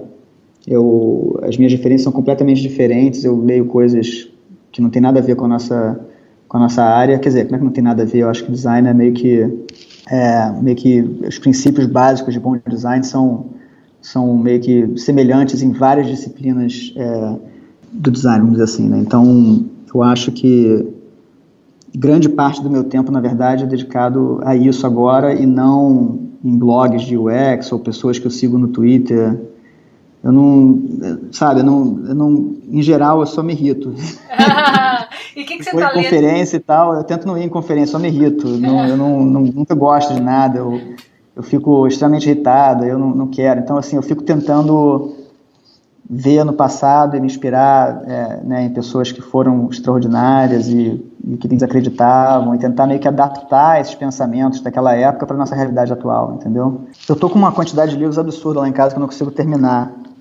É, tem, tem um que eu ainda não consegui terminar, que é sobre a vida é, do Mies van der Rohe, que é o, que é o meu arquiteto predileto.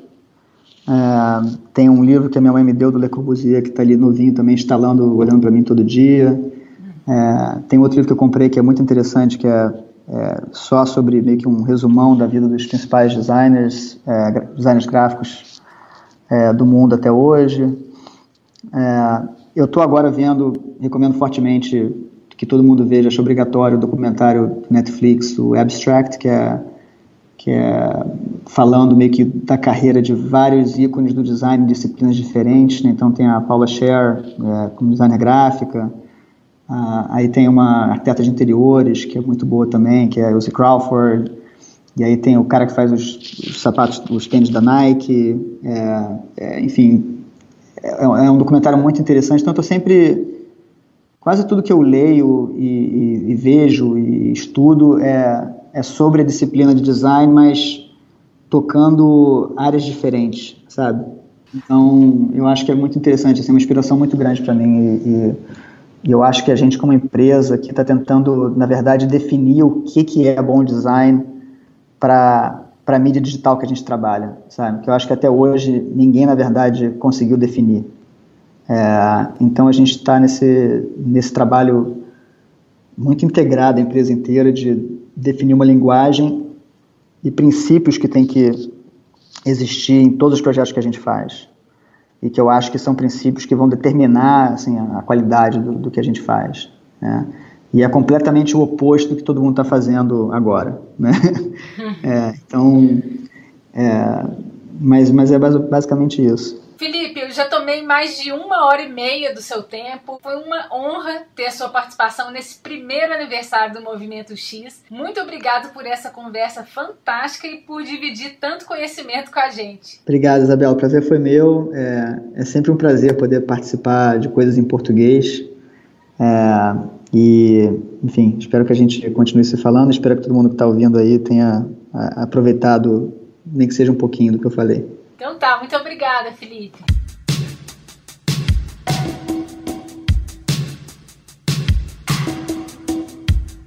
Chegamos ao fim deste que é o 16 episódio, hoje com Felipe Memória, e eu espero que você tenha gostado. Se você tiver qualquer pergunta ou quiser me dar um feedback sobre esse episódio, é só me escrever no Twitter. Meu perfil é Isabela de Fátima. Para ouvir outros episódios, acesse movimentox.com. No próximo programa, vou conversar com a Carolina Leslie, sócia fundadora da Saiba Mais. Obrigada por ouvir o podcast nesse primeiro ano de vida e até o próximo.